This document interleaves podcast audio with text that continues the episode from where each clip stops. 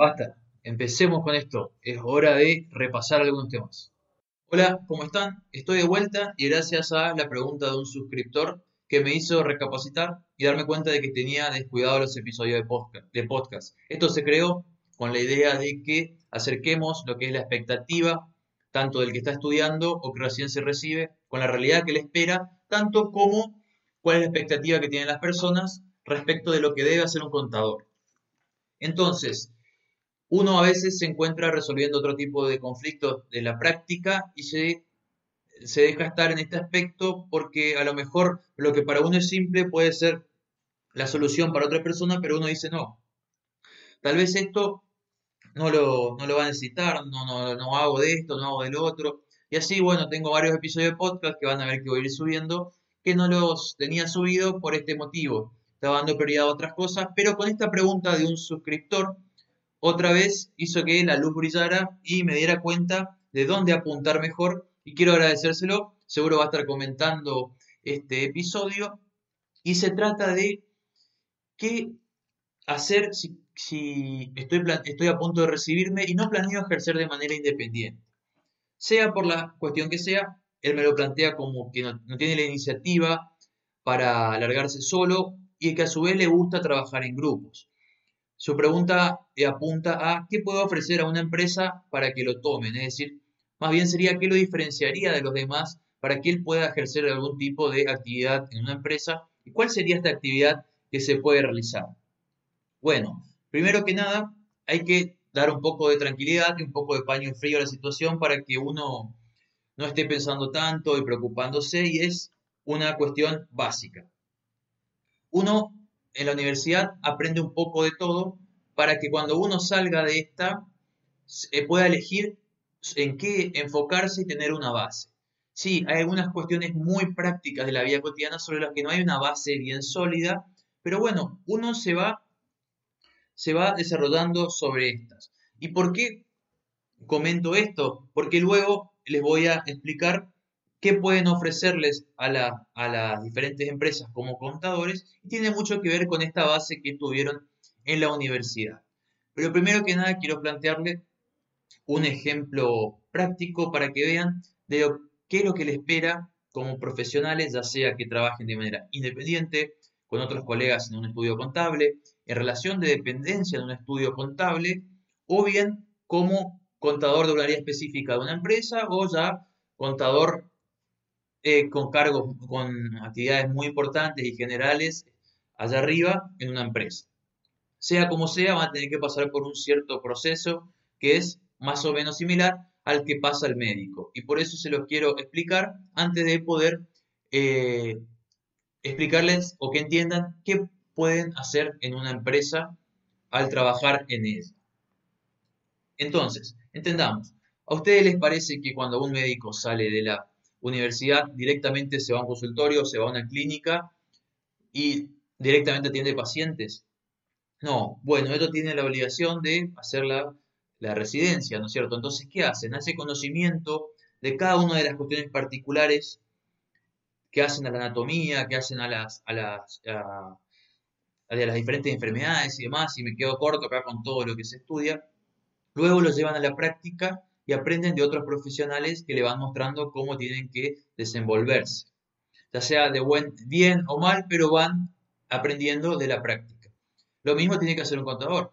A lo que aprende la universidad, le va agregando luego lo que aprende en la práctica. Ya sea antes de recibirte mediante una pasantía eh, o un trabajo, por más que esté estudiando, pero que tiene algo que ver con la profesión, o luego de recibirse como alguien recién recibido que hace algunas cuestiones más sencillas ya sea en un estudio contable, en una empresa. Entonces, estamos hasta acá. El médico hace la universidad y luego hace esa residencia y a su vez luego decide una especialización, ¿no es cierto? Ya quedan eh, muy pocos casos, digamos, en los que no hay especialización, como ser un médico clínico, médico generalista, ¿no es cierto? Que también puede haber un contador que se dedique a esto. Pero en una empresa difícilmente haya un contador generalista que haga todo. Más bien será una persona que tome decisiones y oriente. Aquel generalista es aquel que se dedica de manera independiente y que intenta saber todo o manejar todo de los clientes que tiene porque es imposible manejar de todos los temas. Entonces, hay que enfocarse y uno va a ir enfocándose de manera específica en aquellos temas que uno necesita para desenvolverse en la práctica cotidiana. Esto no implica que uno no sepa las cuestiones generales de fondo. Por ejemplo, un contador va a saber contabilidad, va a saber de impuestos, va a saber eh, algunos aspectos de lo que son las contribuciones y aportes, de sueldos y otras cuestiones más, ¿no es cierto?, que hacen que lo diferencien porque cuando se recibió, estudió eso. Luego la práctica va a hacer que se vaya para un lado y a su vez que se especialice en eso, ya sea que tenga un título de especialización o bien que la lectura y la práctica sobre un tema hagan que sea un especialista en eso. Y a eso voy. Es que yo sé algo cuando salgo de la universidad y por algo soy contador. Luego a eso le agrego más conocimiento y experiencia y me voy encaminando hacia una materia específica que es la que me interesará. Y tengo que preguntarme, ¿qué me diferencia del resto? O bien, en mi entorno, ¿qué empresas hay? O bien, ¿qué me gusta más y para qué soy bueno? ¿Por qué? Porque puede ser que, eh, que me guste más un área y me puedo enfocar más en esa área y en, ese, en ese tramo tratar de buscar brindar algún servicio a alguna empresa. Y también tengo que tener en cuenta qué, me diferencia, qué cualidades tengo, porque esas cualidades las puedo aprovechar mejor para ciertas eh, ramas de lo que sería la, la profesión. Y por otro lado, siempre es importante el entorno, porque dependiendo de dónde estemos, va a ser el tipo de empresa a la que nos vamos a enfrentar y el tipo de regímenes eh, y leyes y normas que vamos a tener que entender y aplicar. Pero ahora bien, ¿qué puedo ofrecer a una empresa como contador?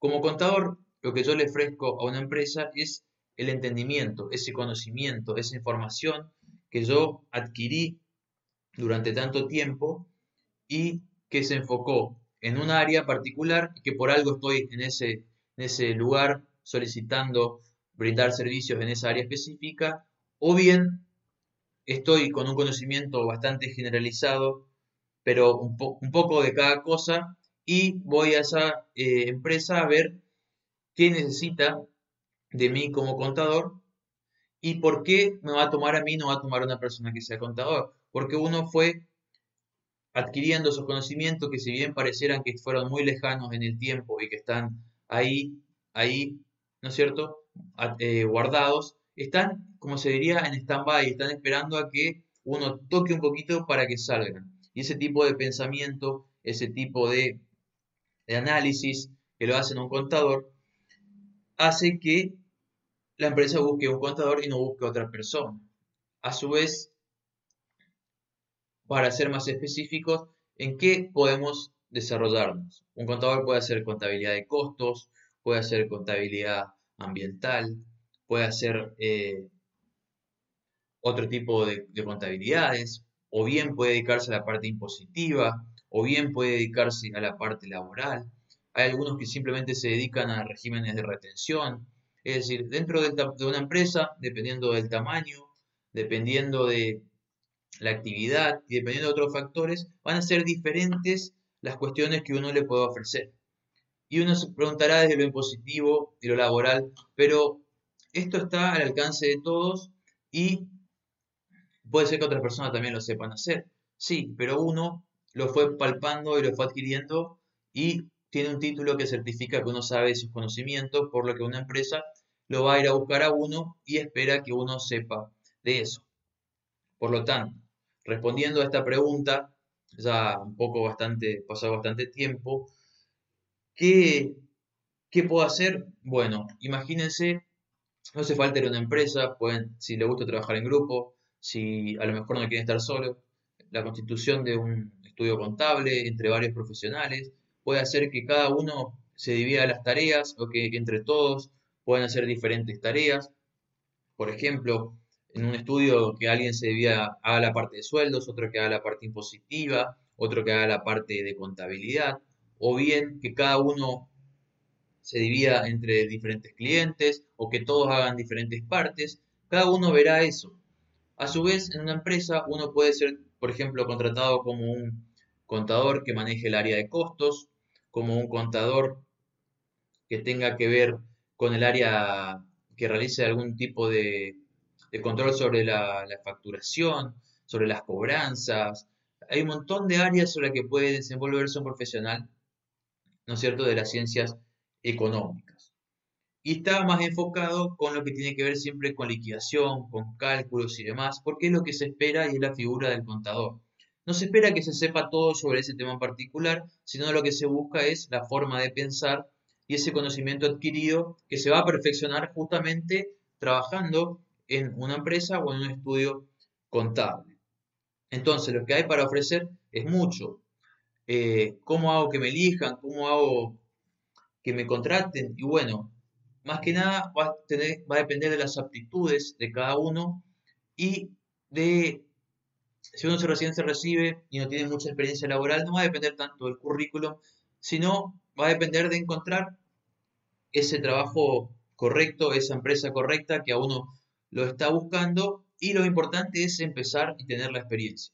Es decir, uno va teniendo experiencia y va viendo esto me gusta, esto no me gusta, capaz después en el, transcurso va viendo, capaz puedo ofrecer esto a esta empresa o mientras voy agarrando práctica me voy enfocando en otra especialidad para luego ir a otra empresa a lo mejor y decir, bueno, tengo esto para ofrecer, o dentro de la misma empresa me gustaría estar en esta área, para esto me especialicé y me dediqué, me parece que puedo brindarte este servicio.